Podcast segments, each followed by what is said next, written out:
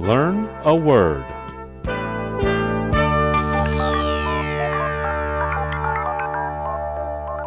今天我们要学的词是 Draconian.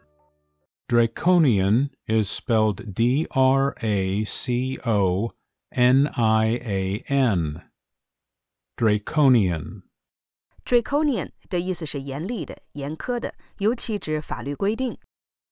As COVID 19 spreads around the globe, governments have responded by imposing draconian restrictions, mandating business closures, and requiring people to remain at home.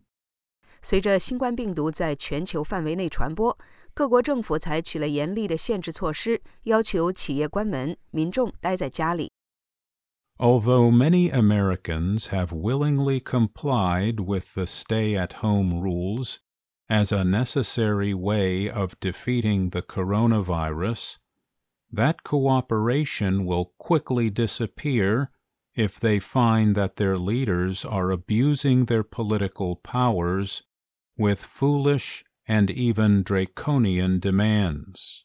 尽管许多美国人愿意遵守在家隔离的规定，相信这是战胜冠状病毒的必要之举，但如果他们发现领导人滥用政治权力，提出愚蠢甚至严苛的要求，这种合作将很快消失。好的，我们今天学习的词是 Draconian. Draconian. Draconian.